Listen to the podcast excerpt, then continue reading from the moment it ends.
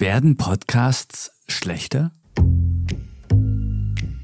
Also nach allem, was man so hört und was auch bei Messen gesagt wird und bei Summits und was auch immer es dort draußen gibt, würde das wenig Sinn ergeben, weil Podcasts werden immer professioneller. Immer mehr Produktionsfirmen steigen ein. Große Projekte, ganz viel Geld wird ausgegeben. Aber dieser Artikel hier, der sagt, Podcasts werden schlechter. Also jedenfalls die Bewertungen.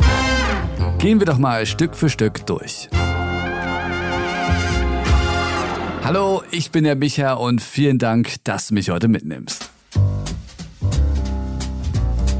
Diese Behauptung kommt von einem Blog von Rephonic. Und Rephonic ist eine Firma, eine Plattform, die Vermarktern hilft, den richtigen Podcast zu finden. Entweder um Gäste drauf zu platzieren oder Werbung. Die lesen also Podcast-Daten aus.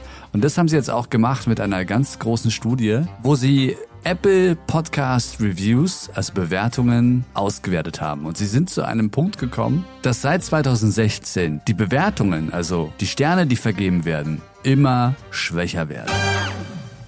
Aber Stück für Stück. Podcasting explodiert. 650.000 neue Podcasts wurden in 2021 nur bei Apple hinzugefügt. Und zwischen 2005 und 2019 waren es übrigens 400.000 Podcasts. Also ist schon heftig. Wir kennen aber auch andere Studien, die besagen, dass viele dieser Podcasts, die da erstellt werden, nicht mehr als drei Episoden haben. Es gibt ganz viele tote Podcasts, weil der Einstieg ins Podcasting einfacher geworden ist. Mit Anchor zum Beispiel, der kostenlosen Hosting-Plattform, die ja jetzt auch zu Spotify gehört, da kann jeder einen Podcast machen. Mit dem Telefon. Und das hat auch fast jeder gemacht hat dann aber auch relativ schnell wieder aufgehört.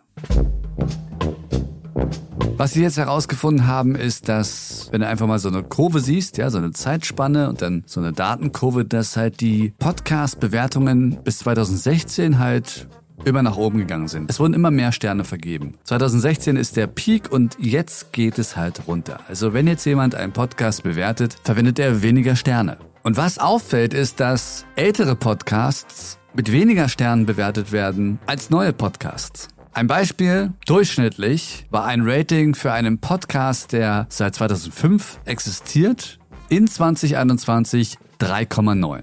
Und für einen Podcast, der im selben Jahr eröffnet wurde, also auch 2021, war es 4,8. Woran kann das liegen? Das kann natürlich daran liegen, dass die Podcasts, die schon seit 2005, seitdem es ja mit Podcasting richtig losging, nicht mehr so zeitgemäß sind. Es gibt ja sehr viele alte Podcasts, die wirklich ihr Konzept komplett durchziehen und dass halt Leute ein bisschen andere Sachen gewohnt sind. Ne? Dass vielleicht jetzt nicht jeder Podcast seine Technik komplett ausgetauscht hat, dass sie ein bisschen anders klingen. Dass ältere Podcasts nicht innovativ sind. Dass sie nicht mit der Zeit gehen.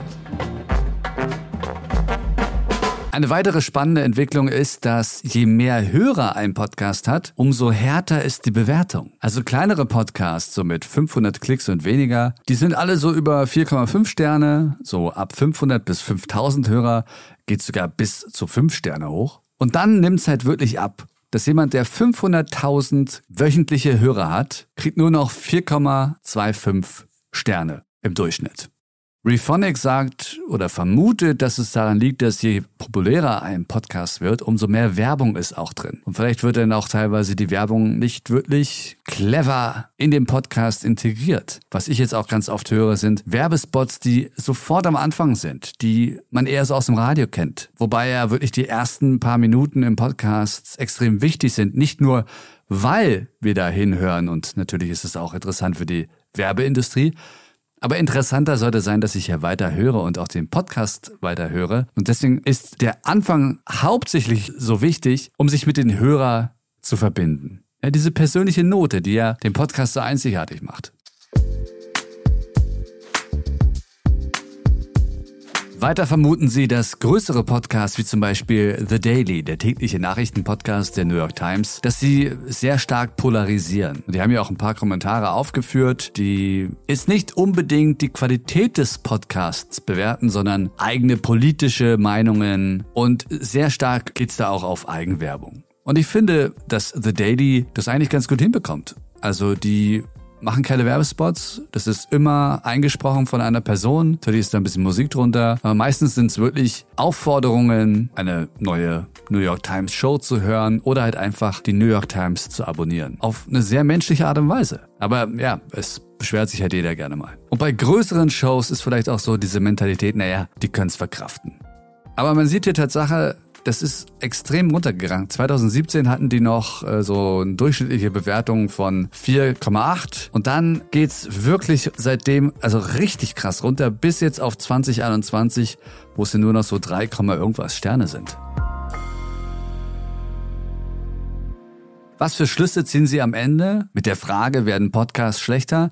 Also wenn man jetzt nur die Ratings sieht, dann würde man sagen, ja, hauptsächlich für ältere und größere Shows. Und sie sagen halt noch, für neue Podcaster, je mehr neue Stimmen zu hören sind, umso besser ist das für die Podcasting-Szene generell. Ganz ehrlich, ein sehr ernüchternder Schlussstrich. Also Bewertungen hin oder her, das ist ja so ähnlich wie YouTube-Kommentare oder auch YouTube-Bewertungen. Da geht es ja auch nicht darum, wie hoch ist die Qualität dieser Bewertung oder dieser Kommentare, sondern eher, wie viele habe ich davon? Und das bringt ja dem Video etwas, der Algorithmus. Und jetzt stelle ich mir Tatsache die Frage, sind denn Bewertungen überhaupt so wichtig? Gucke ich darauf? Ja, durchaus, ich gucke darauf, aber sie sind sehr weit unten bei Apple. Also das Erste, was mich erwartet bei einem Podcast, den ich noch nicht kenne, ist das Cover, die Beschreibung. Und dann höre ich erstmal rein und gucke mir dann vielleicht so ein bisschen die Bewertungen an. Also sind die jetzt wirklich kriegsentscheidend? Ich fände es ja mal interessant, wenn sie dieselbe Studie auch mal mit Aufrufen machen würden. Verliert denn The Daily jetzt seit 2017 auch Hörer? Also kann man da eine Verbindung sehen zwischen sinkenden Hörzahlen und weniger guten Bewertungen? Oder ist es einfach nur eine Studie, um auf Rephonic aufmerksam zu machen?